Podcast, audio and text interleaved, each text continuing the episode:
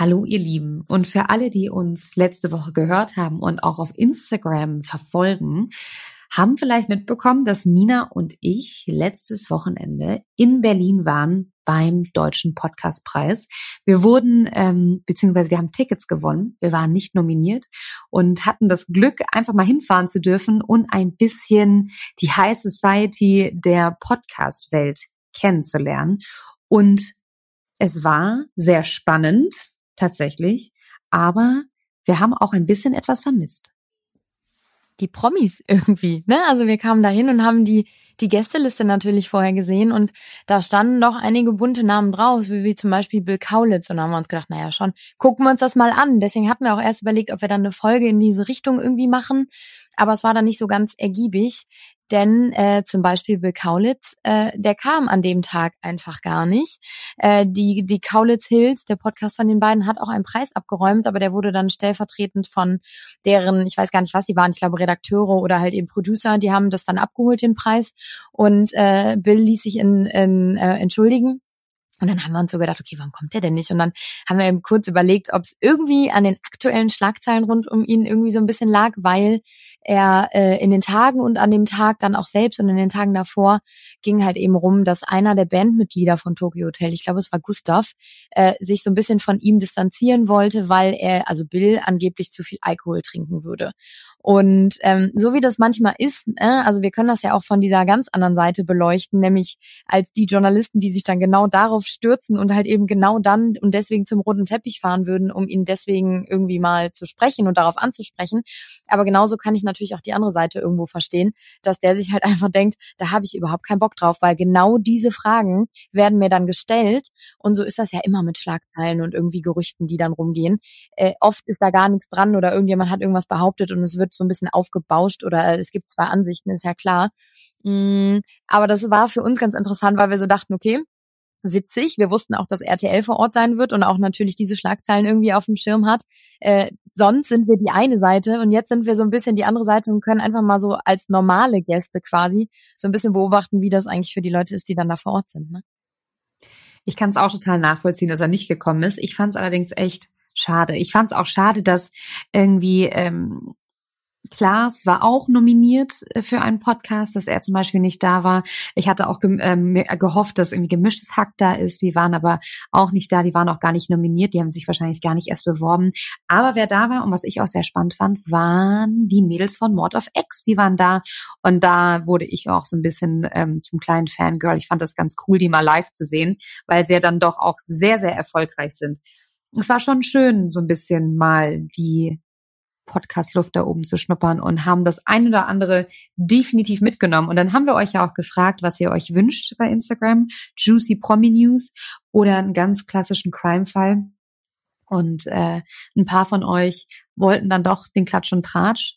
Und die meisten haben aber sich eine ganz normale, crimige Folge gewünscht. Und wir haben uns da was, ja, wirklich sehr Besonderes für euch rausgesucht ich kann schon mal sagen, es ist die krasseste Folge, finde ich. Ich, ich konnte noch nie so schwer aufhören zu recherchieren. Ich wollte immer mehr wissen, immer mehr. Es ist so heftig.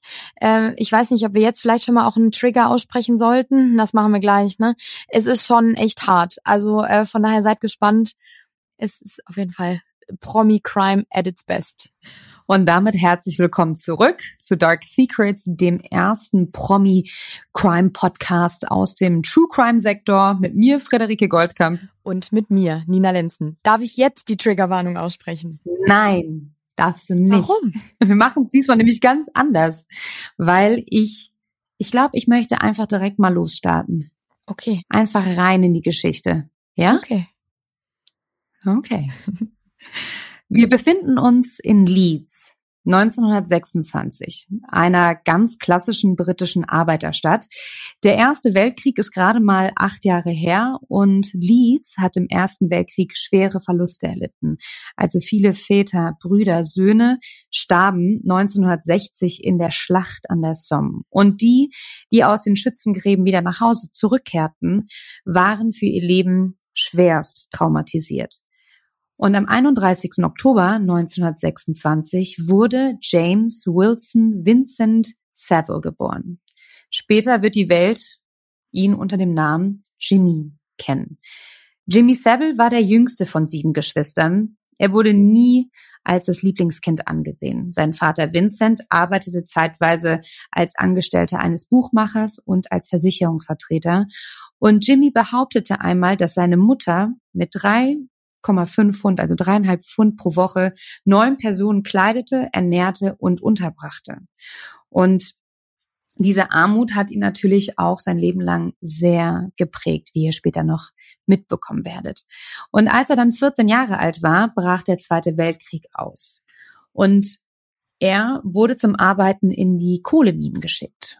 Und auch später wird er sich häufig noch als den kleinen Grubenjungen sehen und sich auch immer wieder so bezeichnen. Also er wird immer wieder den Bezug zu dieser Arbeit in den Kohleminen herstellen. Und eine Explosion in der Mine veränderte dann sein Leben. Er wurde schwer an der Wirbelsäule verletzt.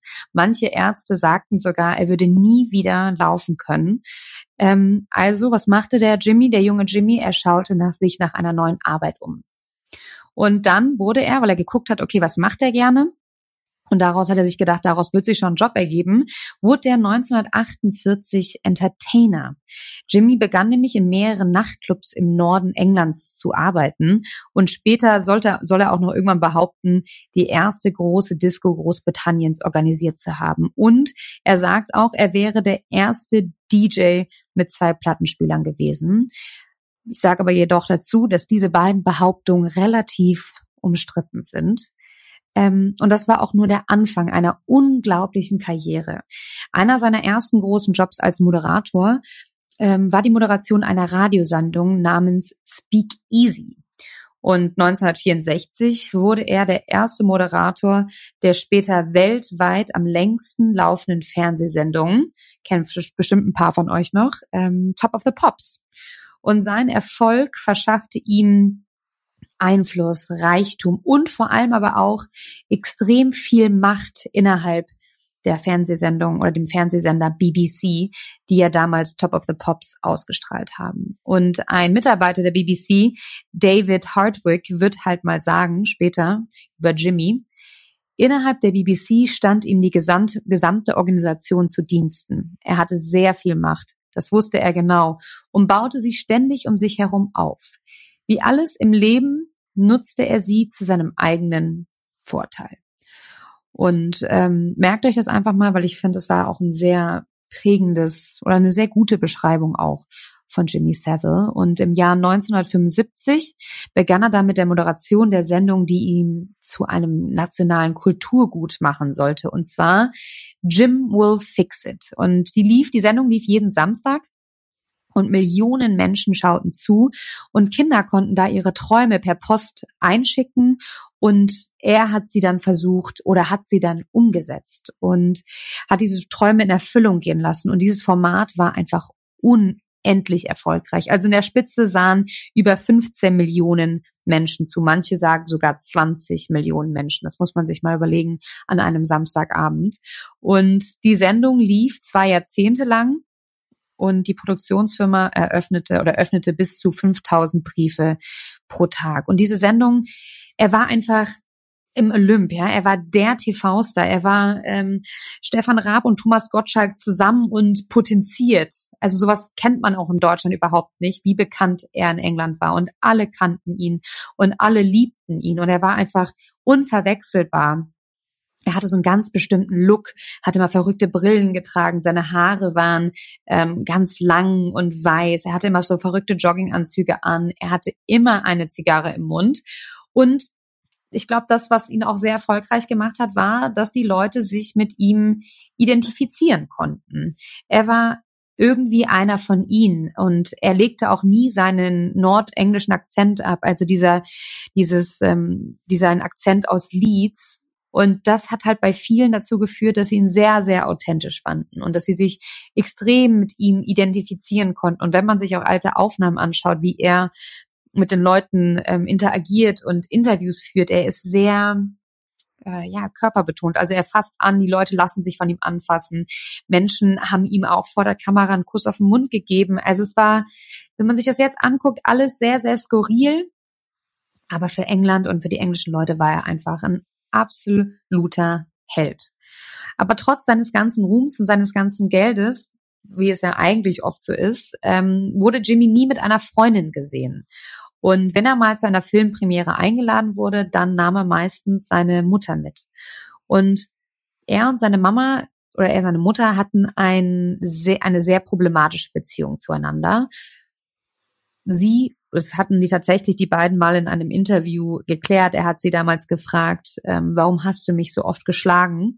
Und sie sah das einfach an als eine ganz normale Erziehungsmethode. Also Sie schlug ihn als Kind und er war, wie seine Schwester später mal sagen soll, in einer gewissen Art und Weise besessen von seiner Mutter. Und das hat sich vor allem dann bemerkbar gemacht, als seine Mutter 1973 starb, verbrachte Jimmy fünf Tage mit ihrem toten Körper. Also sie wurde noch nicht beerdigt und er hat einfach dann fünf Tage lang diese Totenwache gehalten und war ganz alleine mit seiner Mutter und sagt dann in einem Interview mal, dass das die glücklichste Zeit seines Lebens war. Und warum? Weil er es unfassbar schön fand, den Moment, sie nicht mehr teilen zu müssen. Er hatte sie zum allerersten Mal in seinem Leben ganz für sich alleine. Und das sagte er auch mal so in einem Interview. Und man sagt auch, dass seine Mama wahrscheinlich die erste und einzige Frau war, die er wirklich geliebt hat. Ich finde es sehr skurril und wir merken uns das auch noch für gleich.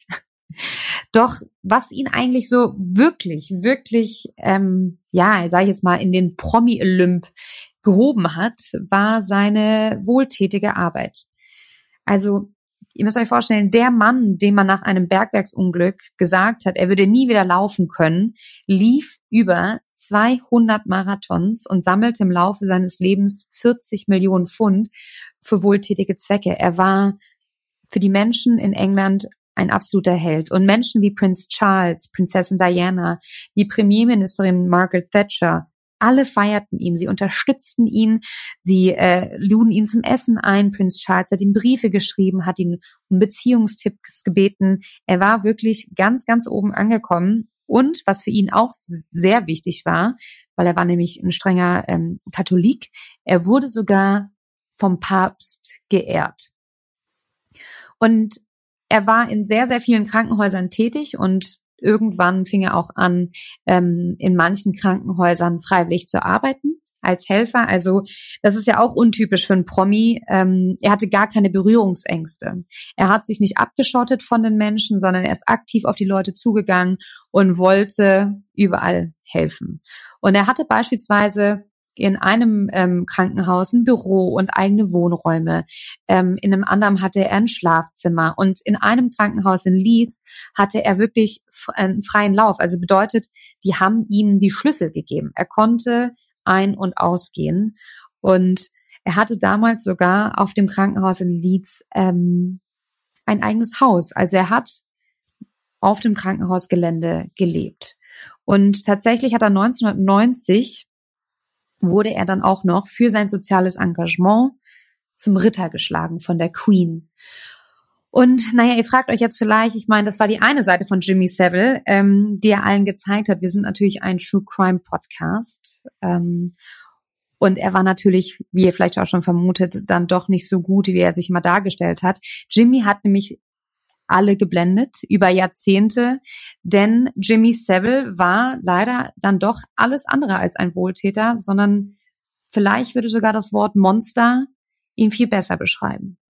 Oder aber äh, ein ganz äh, gutes Zitat eines der Haupt- äh, oder von einem der Hauptermittler dann in diesem Fall am Ende, der nämlich sagte, es gibt keinen Zweifel, dass Savile einer der schlimmsten, wenn nicht der schlimmste Triebtäter ist, mit dem es Großbritannien je zu tun hatte.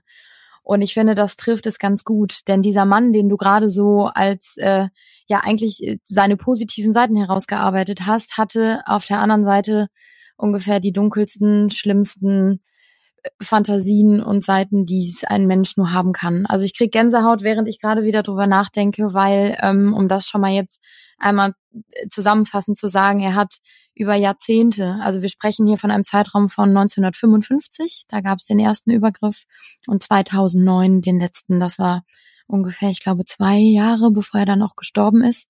Ähm, und es gibt eine Liste, es gibt einen Ermittlungsbericht, in dem, der war 30, 30 Seiten lang und äh, darin sind 214 Sexualstraftaten aufgelistet, darunter 34 Vergewaltigungen. Und das war im Prinzip der Anfang. Es geht, insgesamt gibt es Informationen von über 450 Menschen, die Informationen an die Ermittler dann auch weiter ähm, gaben, aber Experten und auch natürlich Kriminalexperten äh, gehen von einer Dunkelziffer aus, die sehr, sehr viel höher ist. Und man schätzt sogar, dass er in seiner gesamten ja, Laufbahn, nenne ich es jetzt mal in Anführungsstrichen, etwa 1000 Opfer gehabt haben könnte.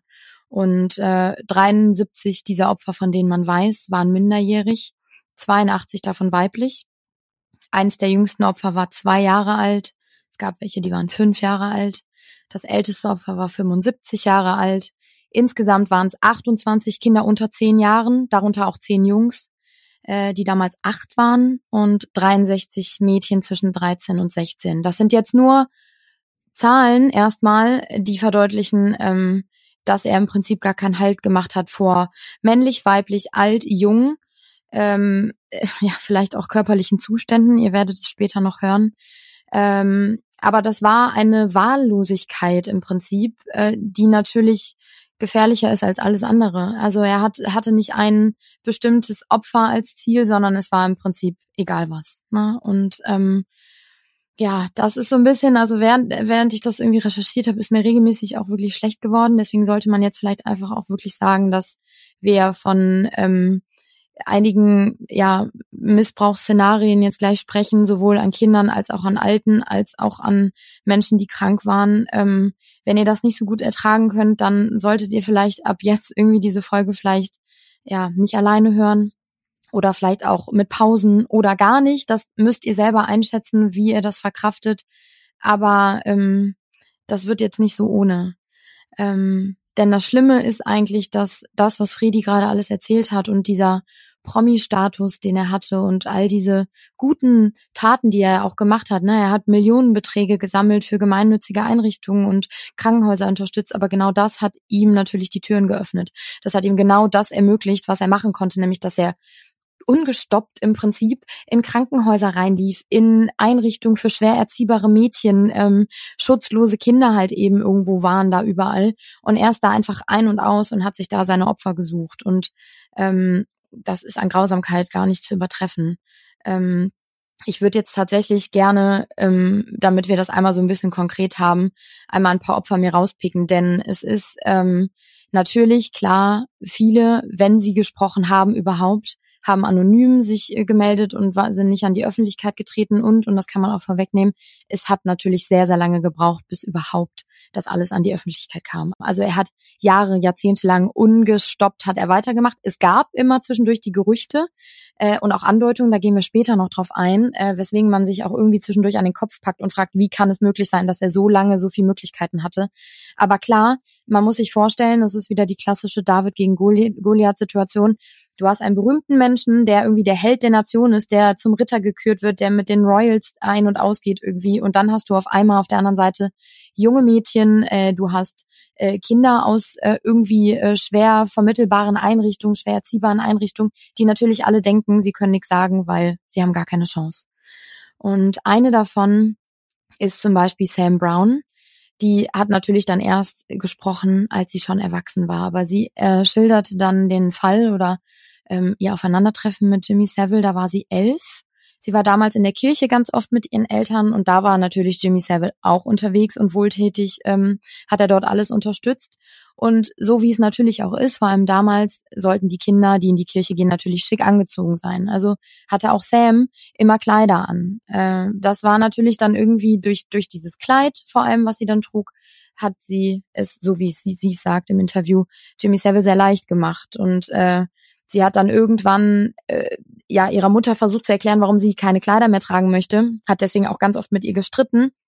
Denn, so sagt sie, hätte sie am liebsten mehrere Kleidungsstücke übereinander gezogen, äh, mehrere Unterhosen und sie hätte einfach all, also die sich durch so Kleiderschichten am liebsten ge geschützt.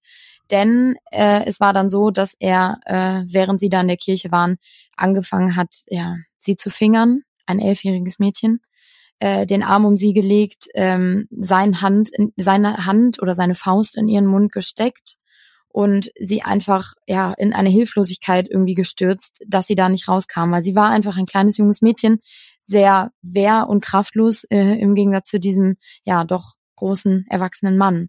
Und die Folge ist, so erzählt sie, während sie auch weint, ähm, dass sie äh, irgendwann im Badezimmer war und sich, bevor sie in die Kirche gegangen ist, überlegt hat, wie kann ich mich schützen? Und so hat sie sich Tampons in sowohl vorne und als auch hinten reingesteckt, obwohl sie weder ihre Periode schon hatte, noch irgendwie natürlich ein Tampon ist uns allen klar hinten reingesteckt werden müsste. Aber sie wollte einfach quasi all die Öffnungen, die sie hat, wo er sich irgendwie dran vergreifen kann, wollte sie stopfen.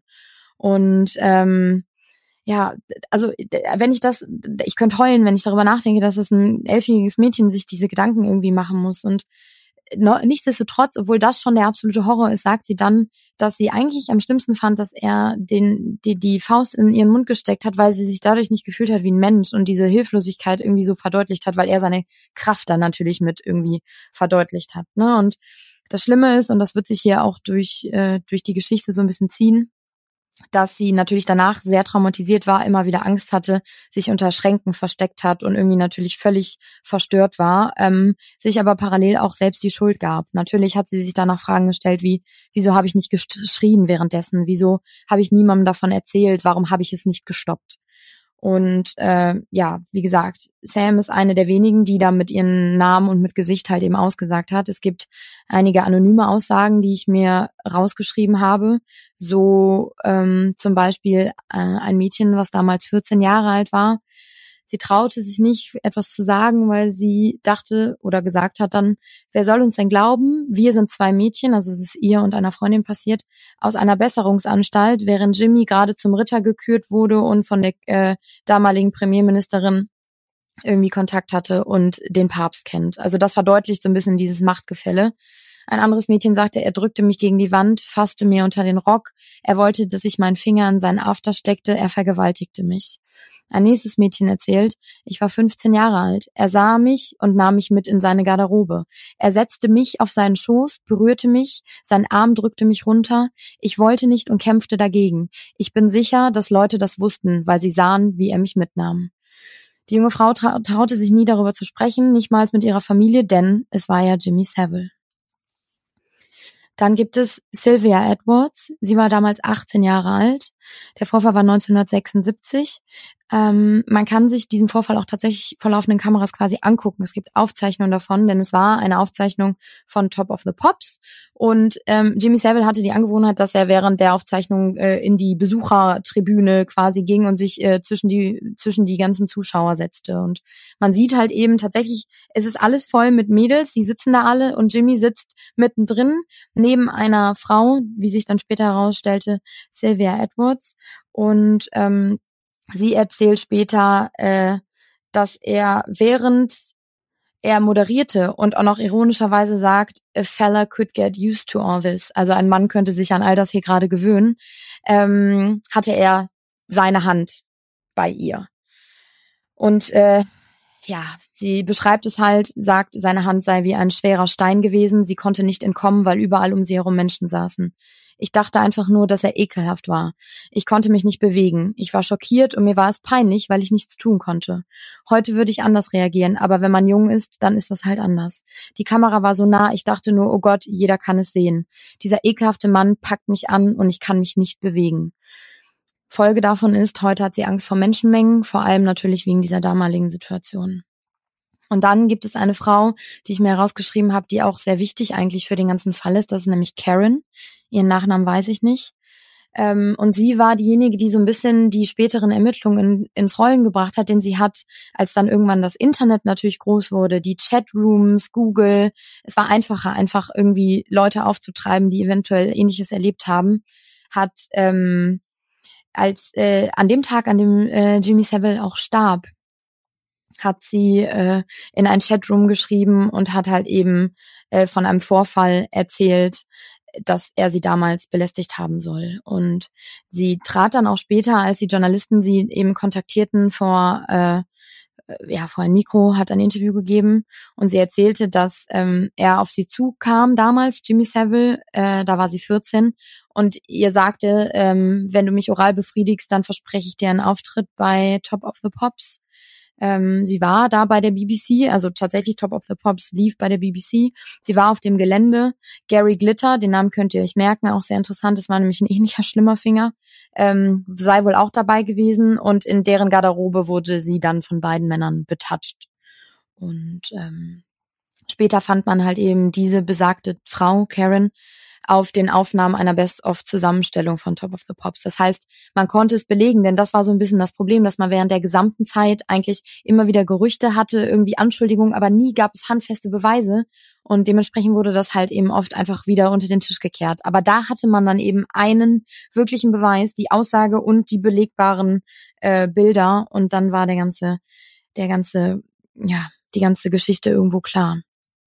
Und ähm, ja, also es gibt natürlich so, so, so viele mehr Opfer. Ne? Also ich habe es euch ja, ich habe euch ja die Zahlen eben genannt. Ich habe die Damen jetzt rausgepickt, weil eben äh, die bezeichnend eigentlich dafür sind. Und ähm, das Krasse einfach an all dieser ganzen Geschichte ist, dass, dass wie ich schon gesagt habe, halt eben immer diese Gerüchte gab. Er wurde auch mehrfach darauf angesprochen.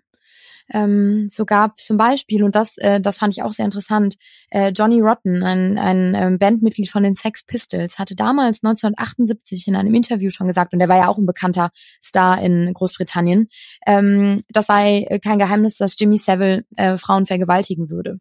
Und Rotten wurde daraufhin von der BBC, also dem Haussender von Jimmy Savile, aus deren kompletten Sendung verbannt. Der durfte nicht mehr stattfinden. Und das ist nur ein Sinnbild und ein kurzes Beispiel dafür, was mit den Menschen passierte, die sich auch nur ansatzweise gegen, gegen Jimmy Savile stellten. Die wurden entweder ignoriert oder halt eben quasi ausgelöscht.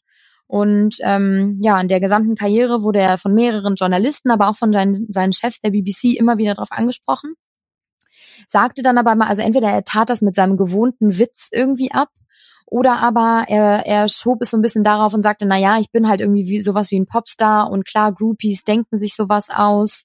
Ähm, und hat das immer so ja direkt entkräftet mehr oder weniger ne? Also man hatte dann gar kein Argument mehr dazu. Und als dann später irgendwie die, diese Anschuldigung auch im Internet aufkam sagte er ich habe kein Internet und ich weiß nichts darüber habe von diesen Gerüchten nie gehört. Also es war immer direkt so zack ich habe keine Ahnung ne? Und ähm, und dann gab es einen konkreten Fall 1971 auch schon. Also ihr merkt, das waren ja frühe Jahre, also es hätte sehr viel eher gestoppt werden können. Ähm, da hatte sich ein 15-jähriges Mädchen mit Hilfe von Schlaftabletten das Leben genommen.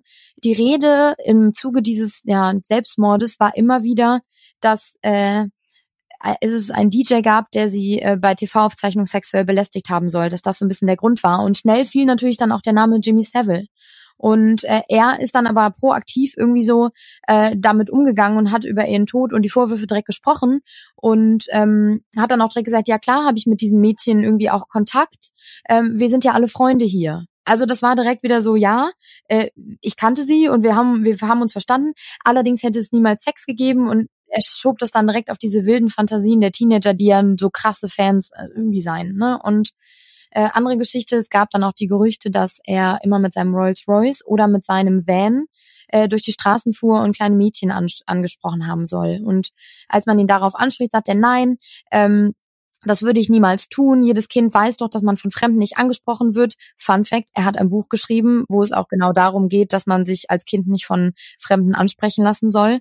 Ähm, und dann sagt er nur, that wouldn't be okay, I stay away from doing this. Und sagt dann aber auch, ich bringe aber Sachen an Schulen und so weiter, weil das ist okay. Aber stellt euch mal vor, ich würde irgendwo rumfahren und Fish and Chips an die Kinder irgendwie anbieten und die gehen danach nach Hause und erzählen das ihren Eltern, das wäre ja gruselig, bla bla bla. Also es war direkt so, er ist direkt in die Vollen gegangen, sodass dann eigentlich jeder quasi mundtot gemacht wurde keine Frage.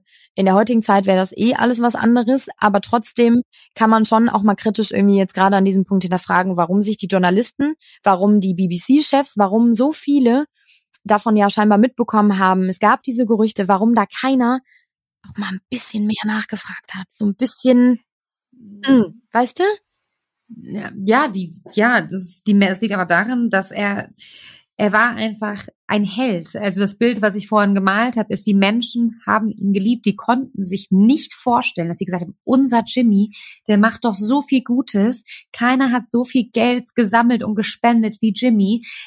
Dem kann man vertrauen. Es gab ja auch allein in den Krankenhäusern oder an diesen Anstalten, dass die gesagt haben, ach ja, mit dem Jimmy kannst du aber ruhig mitgehen. Ja geh nicht mit, mit anderen Männern mit, aber mit Jimmy macht das ruhig, weil mit ihm können wir ja vertrauen. Und das, das Motiv der BBC ist natürlich auch, das war halt deren Cash-Cow, ne? Ja.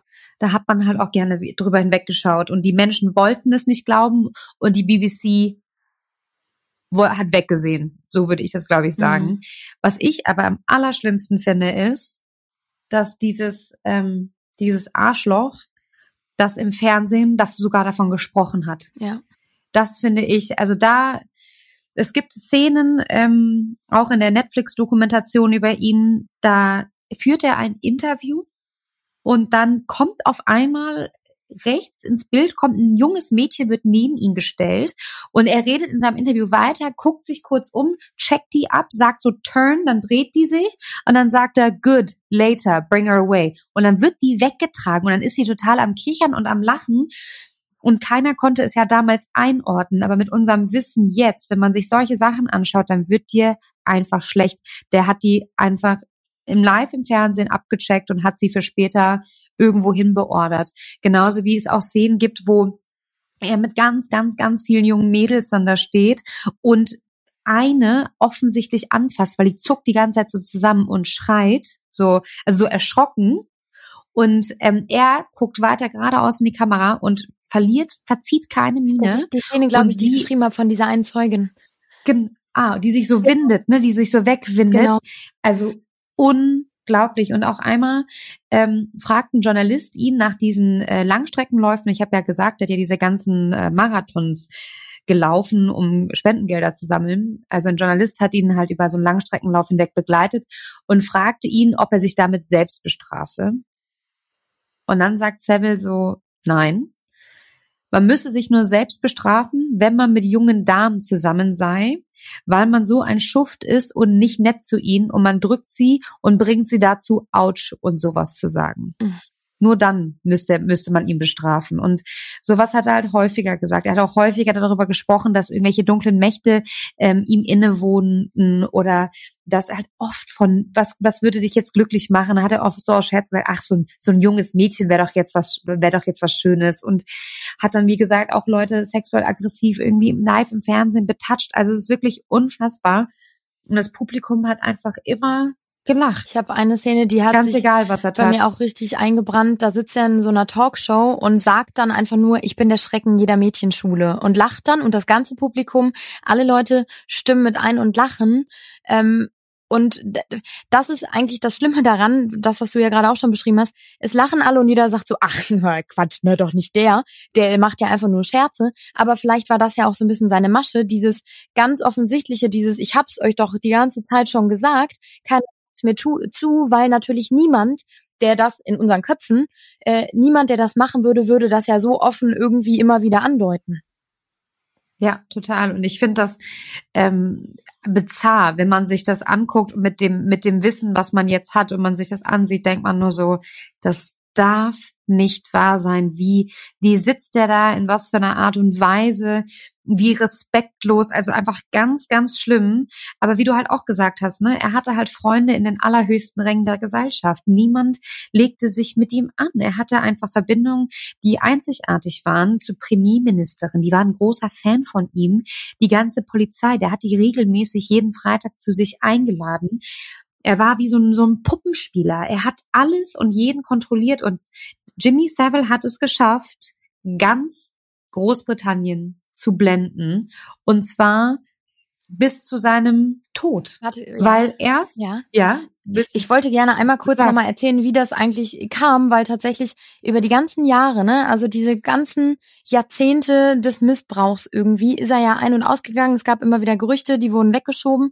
Ähm, und eigentlich war es schon 1994, dass da das erste Mal so ein bisschen das laut wurde, ne? Und dass da erste Leute sich bei der Polizei gemeldet haben, mit Journalisten gesprochen haben und äh, zum Beispiel zwei ehemalige Insassen von diesem, von diesem ähm, Mädchen, von dieser Mädchenschule quasi, die dann eben erzählten, dass sie mit Seville ausgehen mussten und sexuellen Kontakt zu ihm hatten und er in seinem Rolls Royce oder in seinem Wohnmobil halt eben die irgendwie quasi aufgegabelt hat.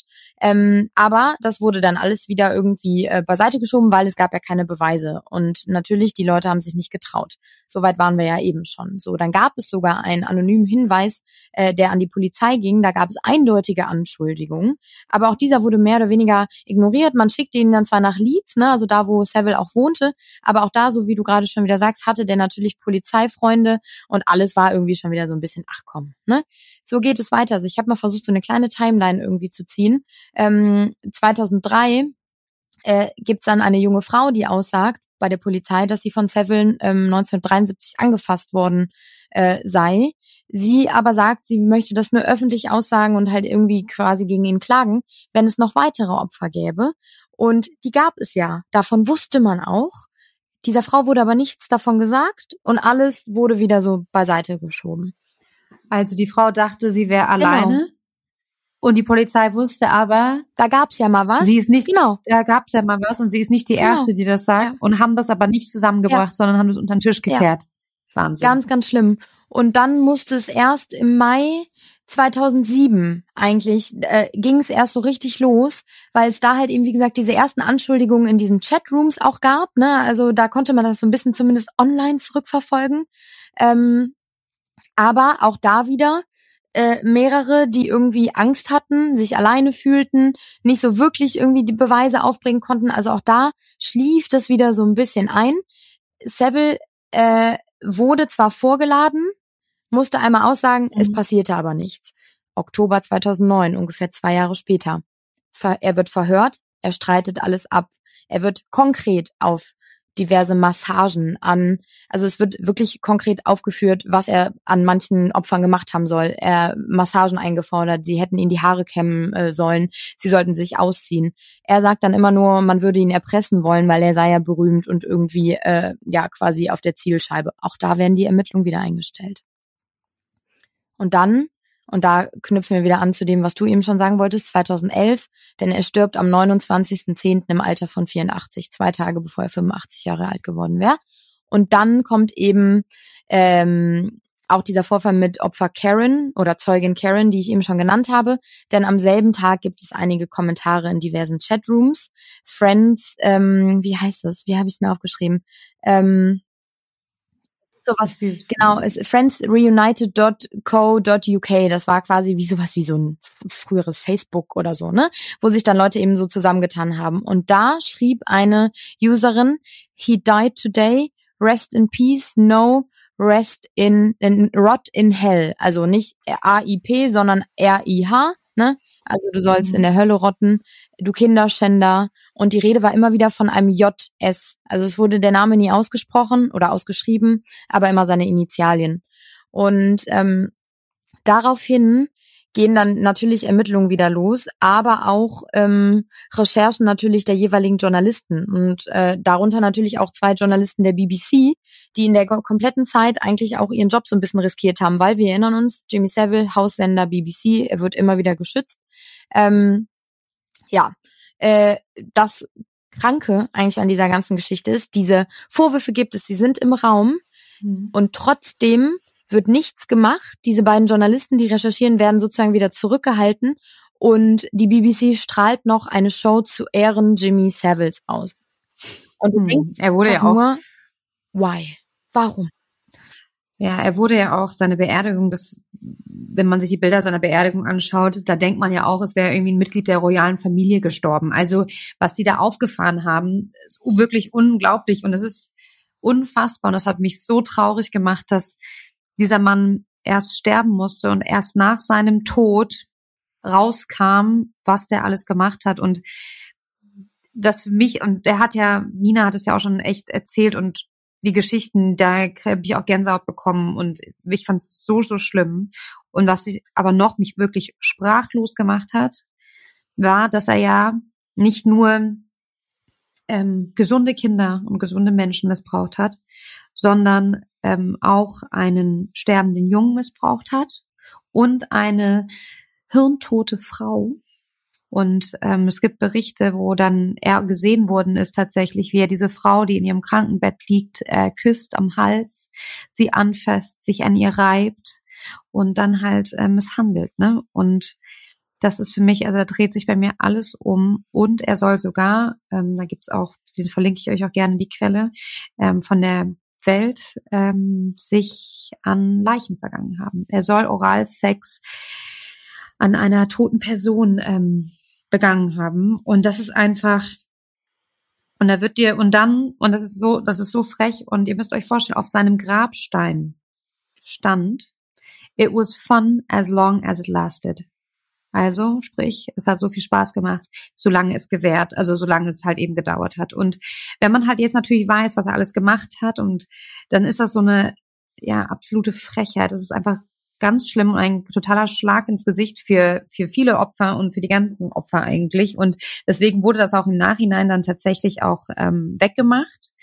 Aber Jimmy hat eh oft geglaubt, oder ich glaube, er äh, ist selber ungläubig darüber gewesen, dass es nie rausgekommen ist, weil er auch häufig gesagt hat, so, ich wäre bereit, jetzt gleich abzuhauen.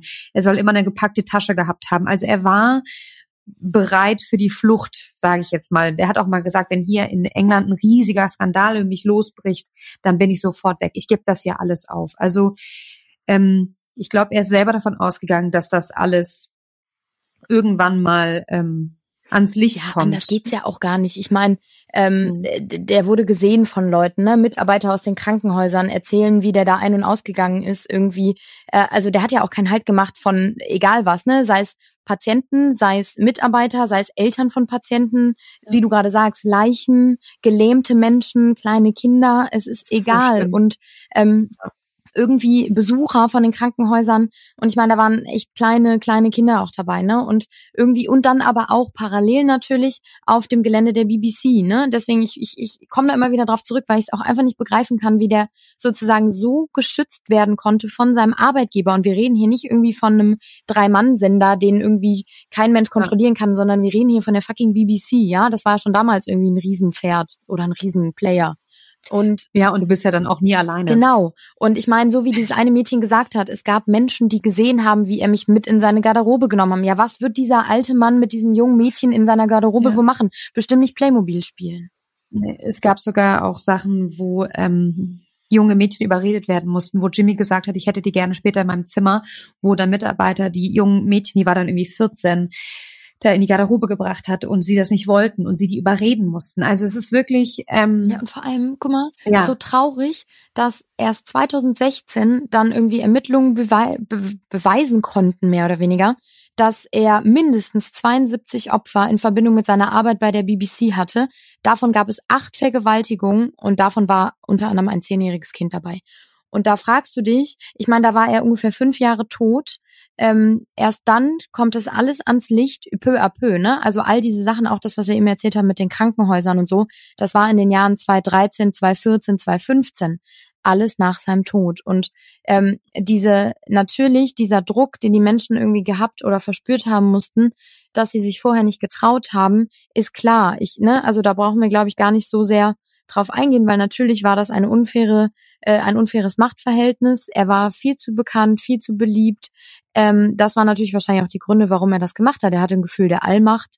Er hatte irgendwie das Gefühl, unantastbar zu sein. Er war zu bekannt, zu beliebt. Vielleicht hatte er, also ich habe zwischendurch immer so ein bisschen überlegt, hatte der vielleicht auch so eine Art Größenwahn dann irgendwann, ne? Also das da diese, sprechen wir gleich ja, darüber. Ne? Aber ähm, irgendwie alles, alles so, so schlimm, dass du dir einfach überlegst, dieser Mensch, ist tot, der liegt quasi, ja, so gehe ich jetzt mal davon aus, mit, mit sich im Rein in seinem Grab und ist sich keiner Schuld bewusst. Und erst dann bricht die Welt quasi über ihm so zusammen. Und ich glaube, das ist wahrscheinlich auch für viele der Opfer. Also es gab auch eine, die dann in so einem Chatroom dann eben geschrieben hat, das Schlimmste für mich ist jetzt gerade auch das, dass er nicht mehr zur Rechenschaft gezogen werden kann. Also es gibt kein Gericht, es gibt keinen Prozess, es gibt keine ähm, es gibt keinen definitiven Schuldspruch, kein Urteil in diesem Fall. Und das ist, glaube ich, das, was vielen Opfern vielleicht auch nochmal hilft am Ende, ne? Dass irgendwie Gerechtigkeit dann siegt. Und so ist es einfach total unfair. Absolut.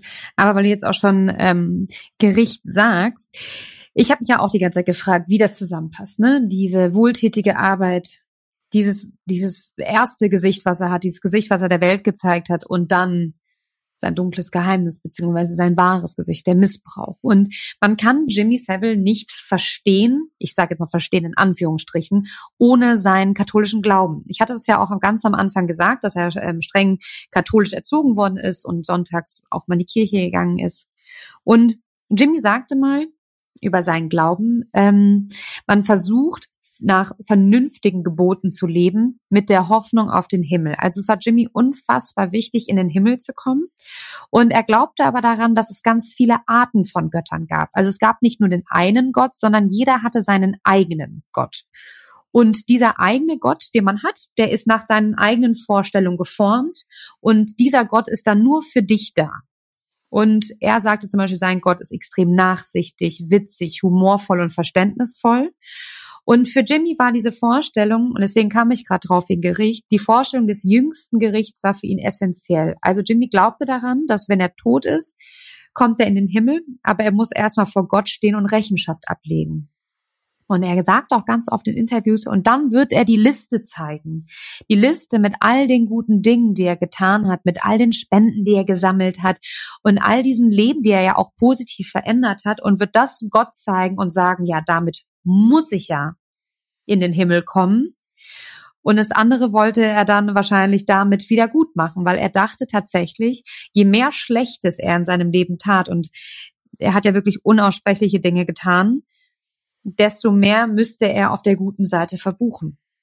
Und ich finde, das setzt auch nochmal seine ganze, seine ganze wohltätige Arbeit auch nochmal ein ganz anderes Licht. Er hat das überhaupt nicht für die Kinder gemacht oder für die Menschen in Not gemacht. Der hat das ganz egoistisch für sich getan, weil er glaubte, sonst komme ich nicht in den Himmel, weil er ja ganz genau wusste, dass er den Missbrauch nicht sein lassen kann. Er hat ihn ja über 70 Jahre lang praktiziert. Und auch, weil er dadurch natürlich vereinfachten äh, Zugang zu all diesen Menschen, zu diesen Hilflosen, zu diesen äh, ja, auf Hilfe angewiesenen Menschen halt einfach eben, weil sonst hätte ja jeder äh, irgendwie vielleicht hoffentlich hinterfragt, warum der da jetzt in jedes Krankenhaus ein- und ausgeht. Aber klar, er hat gezahlt, er hat viel Geld reingebracht, dementsprechend war es okay. Ja. Und ich ähm, das ist eh, also dass dieses in den Krankenhäusern sich da als freiwilliger Helfer zu melden, um sich da die Opfer auszusuchen. Also da wird mir äh, jedes Mal auch ja abartig. Ich finde es wirklich und da wird mir auch mhm. schlecht. Mhm. Ähm, und ich habe mir gedacht, nein, wir, so, wir, wir versuchen ja auch immer, ich stocke gerade schon, weil ich ein bisschen aufgebracht bin. Wir versuchen ja auch immer in unserem Podcast den Täter ähm, zu verstehen. Deswegen gucken wir auch immer an, wie der groß geworden ist. Wir wollen wissen, wie, wie kann man so sein? Wie entwickelt sich das? Und ich habe da ein sehr, sehr spannendes psychologisches Gutachten gefunden über ein, das hat ein Psychologe Oliver James geschrieben, der hat ihn analysiert und ähm, da kommen aber noch auch andere Psychologen zu Wort.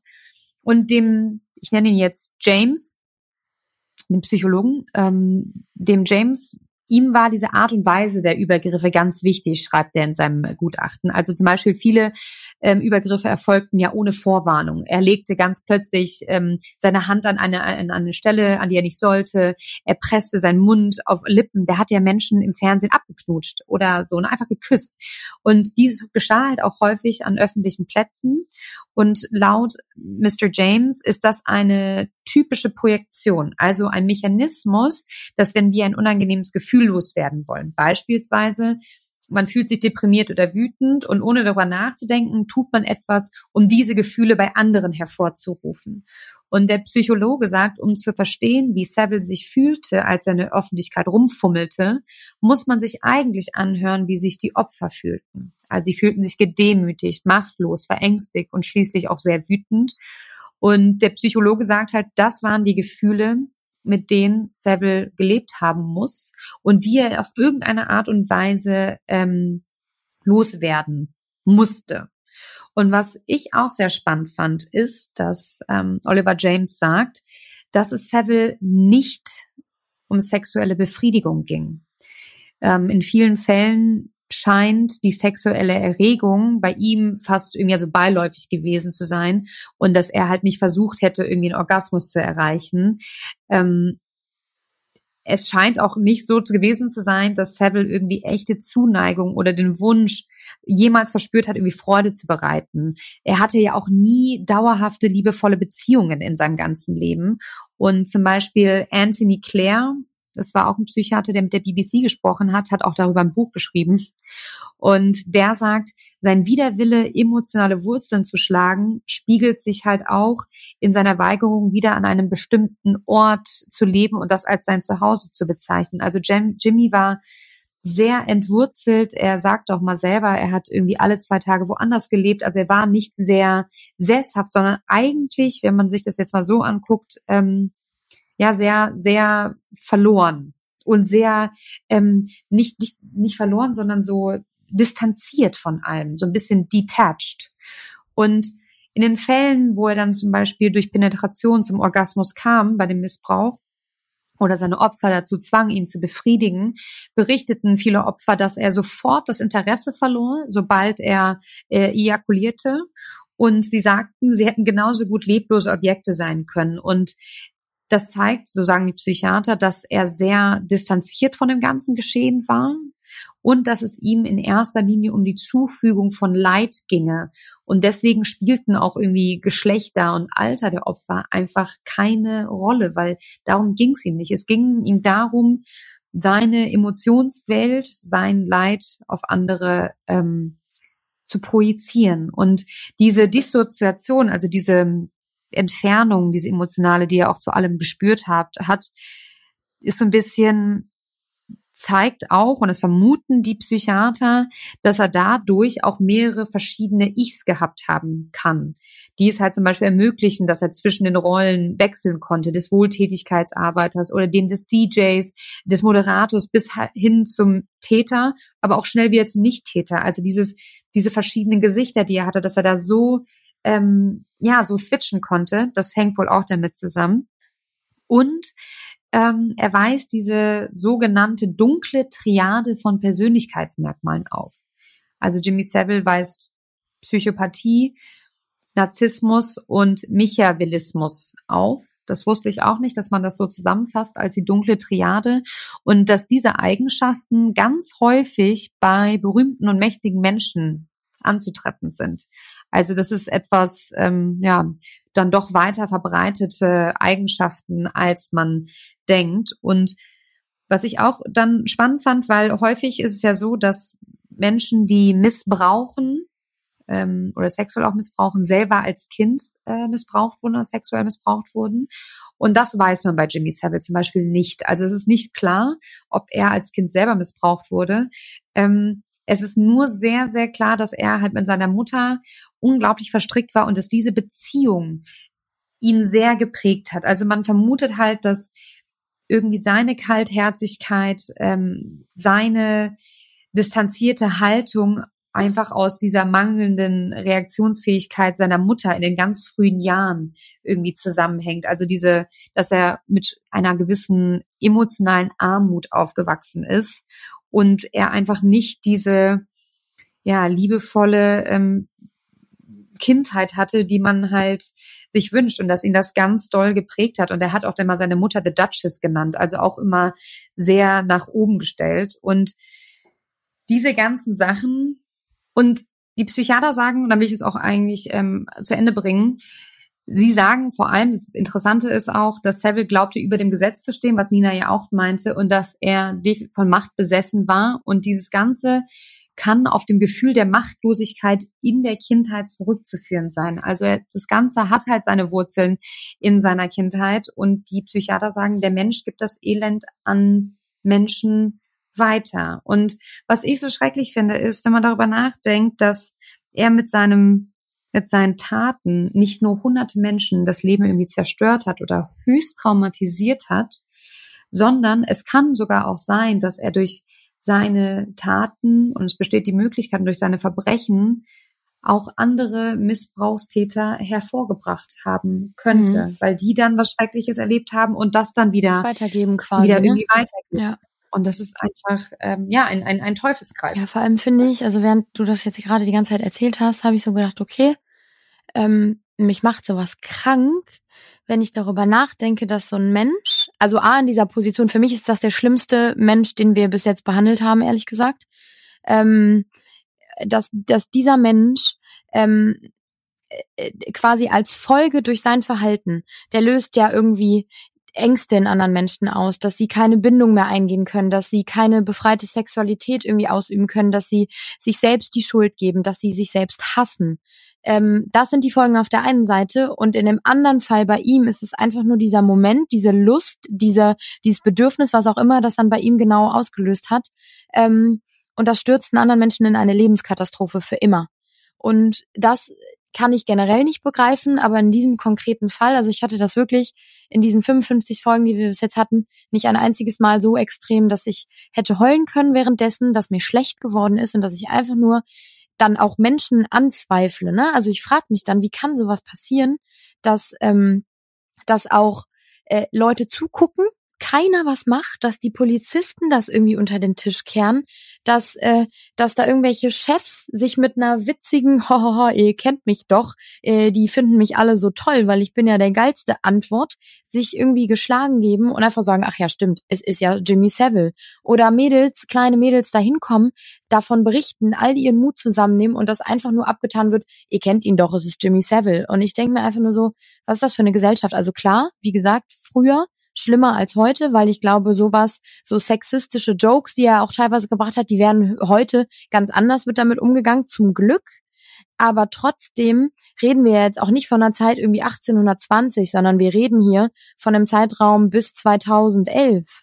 Und äh, das ist ja eigentlich noch so nah an dem, was wir gerade führen, ähm, an dieser Zeit, dass mich das einfach nur krank macht. Ich kann es nicht noch, also ich kann es nicht oft genug sagen. Und dann, was mich auch genauso krank macht, Friedi, da, ich weiß nicht, ob ich da das jetzt mittlerweile zu krass sehe, aber ich habe einen Artikel gefunden, dass die BBC gerade an einer Serie arbeitet, die all das nochmal bearbeitet und aufholt und nochmal thematisiert. Die BBC, der Sender, der das alles irgendwie versucht hat, unter den Tisch zu kehren, die irgendwie Ermittlungen und Recherchen gestoppt haben, die wollen sich damit jetzt wieder die Tasche voll machen, nachdem das ein paar Jahre her ist und quasi Gras über deren deren Fehltritt Mist. Gewachsen ist, ne? Also, also sie wollen das, die wollen das jetzt nochmal ausschlachten, genau. äh, kohlemäßig, genau. ja, das ist das allerletzte. So, und ich finde, das ist eine Scheinheiligkeit ja. nicht zu übertreffen. Und ich habe das gelesen, habe mir gedacht, ja. okay, interessant, die Serie werde ich mir wahrscheinlich auch angucken, einfach weil es mich interessiert, jetzt gerade wegen dieses Podcasts. Aber ich finde, ey, sorry, habt doch so viel Anstand und mhm. produziert von mir aus die Serie und lasst sie irgendwo anders laufen oder so, aber es muss doch nicht oder noch nicht mal, nein,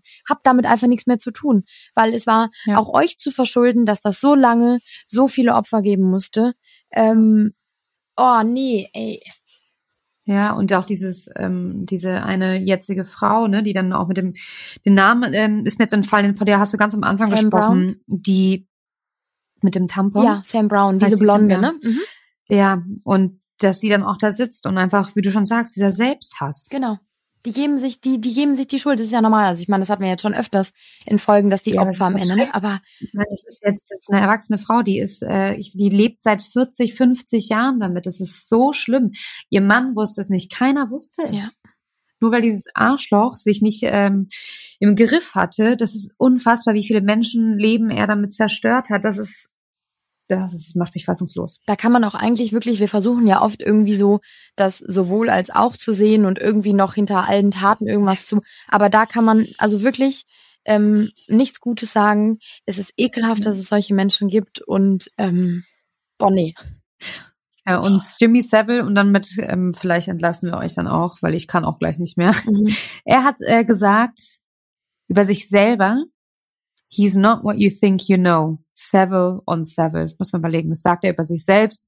Dass er gibt zu, er hat alle geblendet. Ähm, ihr wisst überhaupt nicht, wer ich wirklich bin. Und ja, er war einfach, ich weiß nicht, wir haben schon mal jemanden als Monster, beziehungsweise wir haben ihn nicht bezeichnet, sondern zitiert, aber diesmal, das ist für mich ein absolutes Monster. Ja. Und ich hoffe irgendwie, also boah, mir, mir schmeckt's hinterher irgendwie noch gerade. Sagt man das so? Keine Ahnung. Jedenfalls hoffe ich, dass ihr irgendwie trotzdem nachhören dieser Folge irgendwie das Leben schön findet. Ja, Und wenn ihr noch Fragen habt, drüber sprechen wollt, könnt ihr das doch auch immer mit uns machen. Ähm, auf unserem Instagram-Kanal Dark Secrets, der Podcast, schreibt uns. Wir tauschen uns wahnsinnig gerne mit euch darüber aus. Ja, von äh, Juicy, wie wir uns zuerst gehofft hatten, als wir auf den Podcastpreis gegangen sind, hatten wir gedacht, ach komm, wir machen eine total lockere Folge über ein bisschen Promi-Klatsch. Äh, mal gucken, was sich das da irgendwie ergibt.